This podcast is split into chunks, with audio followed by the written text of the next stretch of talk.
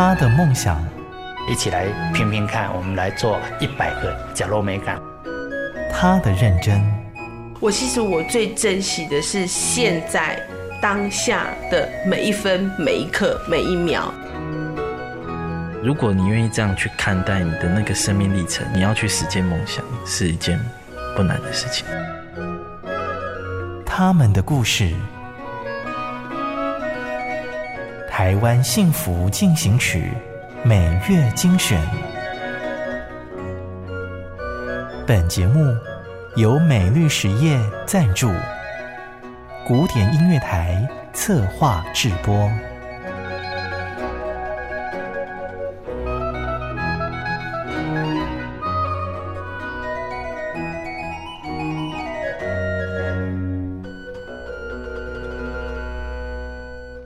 现在收听的是《台湾幸福进行曲》，我是节目主持人廖婉君。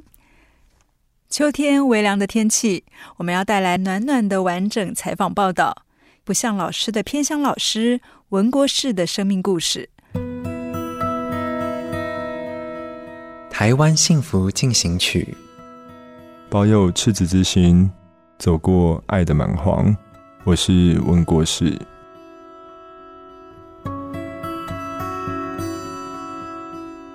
文坛最近有一颗震撼弹，光头少年手上露出刺青，职业是老师。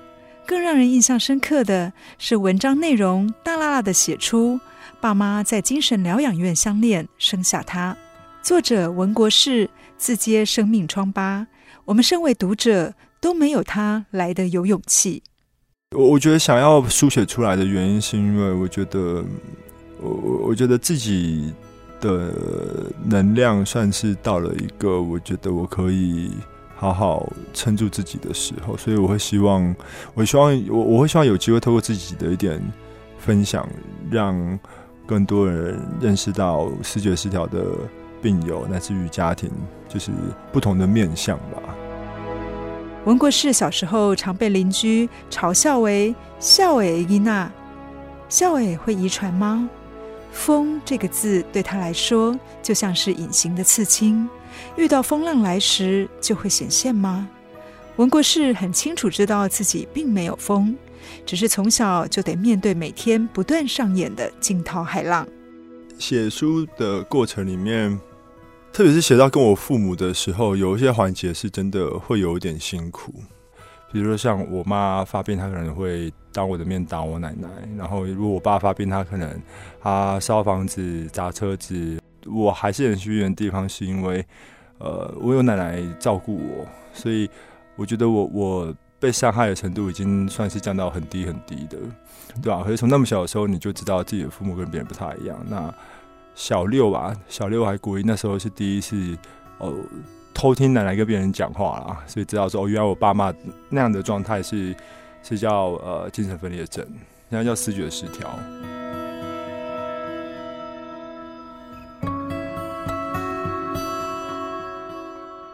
八岁那年，父母被奶奶送进了精神疗养院，家庭风暴平息，可以好好长大了吧？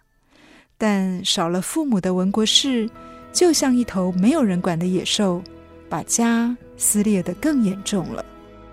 我记得有一次是呃，我国二还国三的时候，我跟就一群好朋友在家里，在我房间里面就是抽烟啊、喝酒，然后到很晚很晚。然后奶奶其实是就接近午深夜的时候，她是有点蹑手蹑脚的，就是把我房间的门打开来，然后她就很很轻声细语的，其实蛮卑微的，就是提醒我说晚了是不是要睡了。然后那时候。那对于国中生来讲，你那个当下你会觉得呃没有面子嘛，所以我就我就咆哮我奶奶了，我就跟她讲说，我爸妈都发疯了，我现在交朋友还要你管吗？然后就用很咆哮断线的方式讲，然后奶奶她就很卑微的再把我们关起来，然后就是回到她的房间。那那后续我听到就是奶奶的房间就传来嘶吼声、哭泣声，然后就是对对那个时候的我们来讲，就呃我们都不知道怎么。怎么跟彼此相处吧，或者说，其实，其实我们一路上都不知道到底，其实面面对这样的一个家庭，我们到底应该可以怎么做更好啊？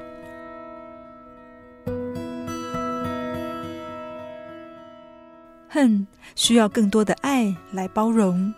文国士庆幸在求学时遇到了不少贵人拉他一把，现在他是一位偏乡老师，陪着跟他同样被迫一夜长大的孩子们搬开生命的绊脚石。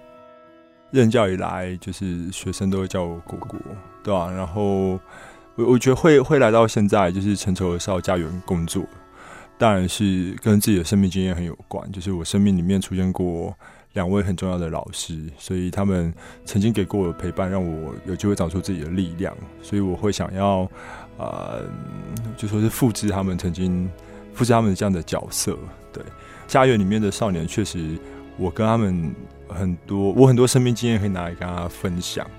对啊，那那所以在这样的陪伴里面，我我我希望他们多少因为多了一个呃像我这样的角色，愿意。同理他，而而觉得更被了解吧。看着这些少年们，文国士回想起叛逆时期的他，个性是很暴冲的。只要被同学嘲笑爸妈是疯子，他就会直接跟对方干起架来。每个老师都质问：“你为什么要打人？”只有中心男老师问他：“什么事让你这么生气？”对我来讲，中心男是一个。太陌生的角色，因为他没有我我一路上遇到大人都出现过表现出来的那种权威、那种高压，所以我就记得那时候周志每个礼拜要写周志，我我就是可能都随便写个两三行、三四行，然后他永远回的就是满满的一面，然后字里行间里面都是很多的很多的关心。好，问你最近怎么样啊？就几次就感冒得很严重的时候，就钟欣南可能会下班之后买粥来给我吃什么的，就是照顾我这样。所以就是这些这些很细微日常的堆叠，你就慢慢慢慢堆叠出对这个人的信赖吧。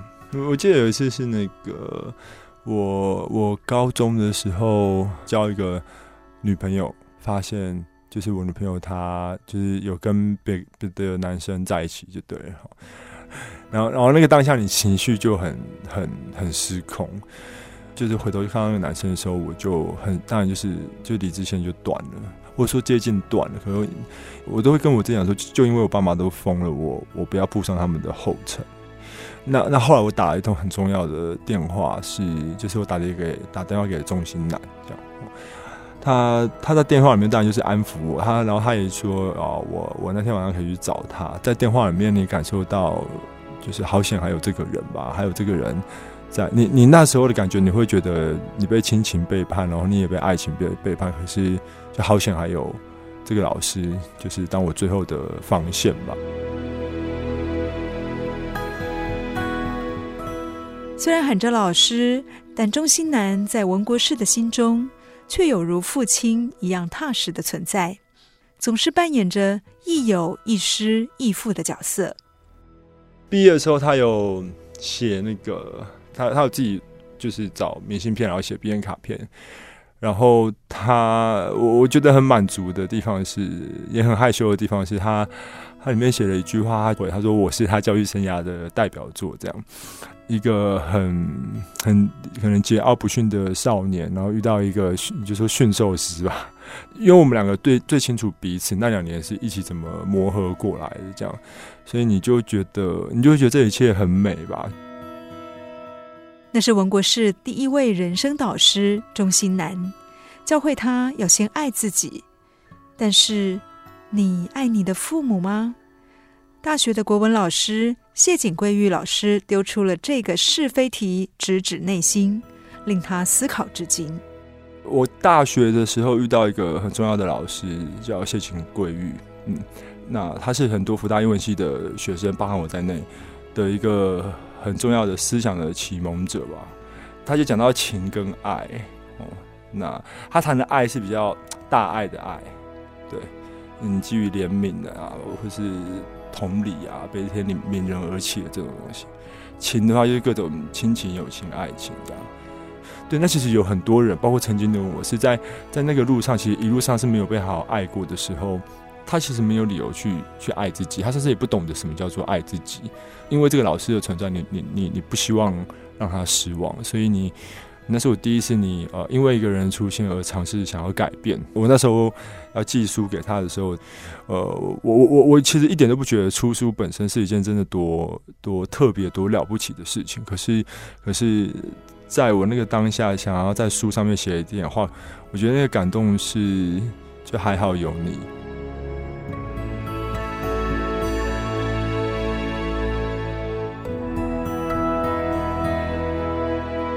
有人生导师是一件多么幸福的事，让文国士勇于面对自己。现在学生口中的果果老师，用生命故事当教材，以身作则的告诉学生，要勇敢做自己生命的主人。对文国士来说，家丑并非不能外扬，因为那些家暴、霸凌，确确实实发生在文国士的生命中。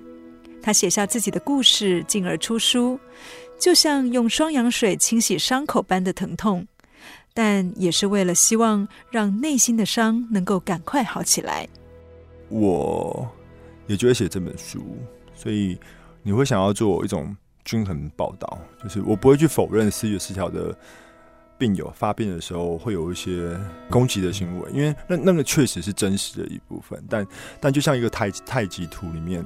我觉得精神病患的病友跟家属面临的困境，是那个黑被放得太大太大了。可是他们其实还是有很人性的一面。在这本书的写作过程里面，我觉得你你你会觉得自己有个使命，你要去补足那个白的部分。但但很可惜的是，比如说像我跟我爸妈互动，我就是想不到什么。嗯、那唯一有有一点点印象，就是以前呃。很偶尔，很偶，很偶尔，家里会剩我跟我妈的时候，他就是永远准备的都是那个中华豆腐加大冰梅。所以我后来也去访我妈的时候，我就问她跟我童年互动的记忆。她第一个想到的也是，呃，她会煮东西给我吃。呃，他说我，他说我嘴很馋，他说我都只要吃豆酥、鳕鱼、糖醋排骨这种佳肴哈。那那显然我们的两个人的版本是非常不一样的。我觉得他好想当一个好妈妈哦，就是即便他是一个病患，嗯，然后这也解释了为什么他每次发病的时候，我奶奶永远是他攻击的对象，因为他会在我妈的感受里面，他会觉得是我奶奶把我抢走了。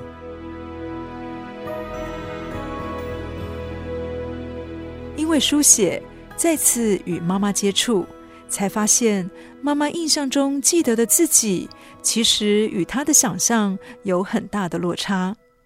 那么爸爸呢？父子关系同样疏离的父亲呢？我因为书写的关系，我去访谈我爸爸。我那时候去访我爸爸的时候，心里有两个呃动机吧。一个是因为我想要写一些跟他有关的那个我的童年的生活经验。另外一个动机其实就有一点是，是我呃一路上常常在想，但我觉得这样做都太残忍的事情。是我我希望我爸跟我道歉，为了他可能没有爱过我，或者他缺席了我的生命道歉。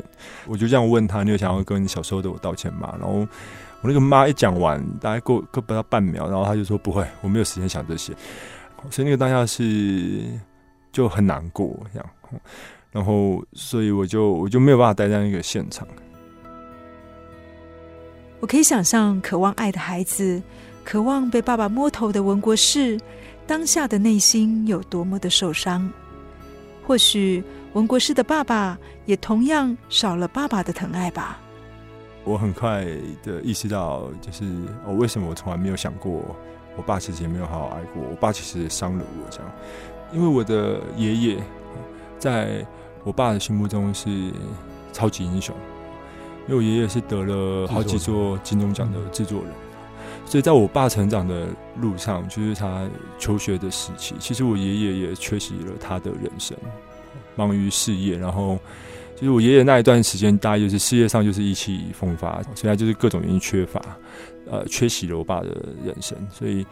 的童年嘛。那天有问他，就问他说：“你小时候的时候，爸爸有有好好爱过你吗？”他说：“有啊。”他说：“爷爷会带我去吃很高级的法国餐厅啊。”可是我进一步再问他说：“那他比如说，他有帮你签过联络簿吗？他有送你去上学过吗？”就是我问了很多生活中细微在亲子互动里面应该会发生的事情的时候，就我爸他其实也想不出来。你觉得爷爷有爱过你吗？那我。同样的问题，我大概问了三四次。哦，那前面前面两三次问的时候，他就是低着头不说，哦，不讲话。那我最后一次问的时候呢，就是我爸他就是一样低着头，然后就有气无力的轻轻吐了一声“没有”这样。不管你是父母啊，视觉失调啊，或是家暴，或是各各式各样，其实很多的那个版本里面，其实回到孩子身上。那个伤都是一样的，就是你，你可你，你对爱有期望，可是你是觉得很失落的。一边书写，一边爬梳自己与家人的相处脉络。文国士知道，有更多跟他一样家有思觉失调亲人的家庭，生活是多么的举步维艰。但他始终相信，解药不在医生开的药方里，而是在家人与亲友的陪伴上。其实我书里面有写到说，呃，爸爸妈妈发病这件事情，对现在我来讲，其实是是是一份很厚重的礼物，对。当你有一个零分的母亲的时候，你有一个一分的父亲，你你至少就会说服你自己要惜福。我觉得那个过程里面自己真的是做了很多很多的努力。从从我高中，我高中之前其实是很压抑的。你就是你会，我都高中之前都是说服自己是呃爸爸妈妈是一种缺席的陪伴，明明不在，可是你还是会说服自己他们是是是陪着你的这样。然后我是到了大学之后，我才开始呃反思到底孝道是什么，到底。我为什么需要爱我的父母？如果我感受不到被爱的话，那我觉得我很幸运的地方是，呃，我我爸爸妈妈因为这个病的关系，他没有能力爱我嘛。可是其实一路上我非常幸运，因为我遇到非常多非常多的贵人吧，就从我的奶奶啊、爷爷啊、家人啊，然后朋友、老师这样。文国士也坦言，以前他是带着埋怨长大的，但始终没有侵蚀他那颗上进的心。一路从大学读到硕士毕业，他不仅学会提起家庭的重担，更懂得放下生命沉重的巨石。在那个恨了好多年的过程里面，我又很幸运的遇到一群很特别的人，而 这群人是我在念犯罪学研究所的时候认识的人，他们都是他们都是杀人犯罪的受害者遗属，对他们来讲。呃，失去亲人的挚痛其实已经很哀痛，然后他还要面临很多，不管是司法上的压力，或是媒体的压力，各式各样的压力。然后这些人在他们的生命经验体体体会到他，他他他为了救赎自己，他必须要放下。对我来讲很冲击，就是你是最有理由去恨的，那到底为什么你选择放下？这样，我意识到。原来放不放下跟原不原谅是两件事，所以我我后来在书里面大概写的就是，我觉得，我觉得放下不是为了原谅，我觉得放下是是为了让你自己自由。然后我觉得这群人教会我的事情是，自由从来就是带着伤的。在文国世的人生篇章中，思觉失调症是一道要用一辈子来读的注解。讲出来、写出来，都是一次次的疗愈。他想勉励病友和家属们，与其愤世嫉俗、逃避伤痛，不如面对、陪伴、惜福。我觉得我们的呃社会其实是很不容许一个人状态不好的，你必须要赶快好起来或什么样的。但但我我觉得，如果真的有丝毫的走过，或是我真的在我的生命里面有任何一点点的呃。成长的话，我觉得很重要的一个原因，是因为我我允许自己状况不好，然后我适度的呃找一点参考，替自己的生命找一点出路的同时，我觉得我花很多的时间呃陪伴自己的负面情绪吧，然后我花很多时间让自己就允许自己状态是不好的，所以我觉得是呃。需要让情绪有个出口，所以需要找到一个值得我们自己相信的人，把你最呃最最真实或者最不堪、最脆弱的事情，就是分享给他吧。我觉得每每当有人因为我呃分享的这个故事呃提呃说我有勇气的时候，我都会提醒自己，那那个背后的一层意涵，是因为我们还需要一个更友善的社会。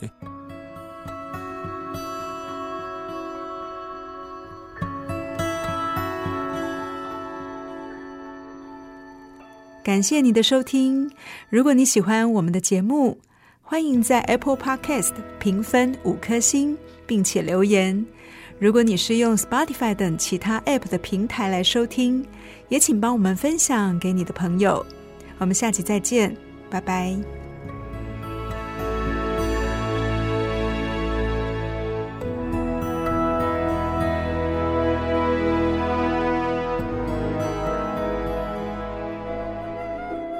真的很感谢默默为这块土地付出的每一个人，让我觉得幸福就在身边。我是美绿实业廖禄立，咖喱这会冲着温暖的社会。美绿实业与您共谱台湾幸福进行曲。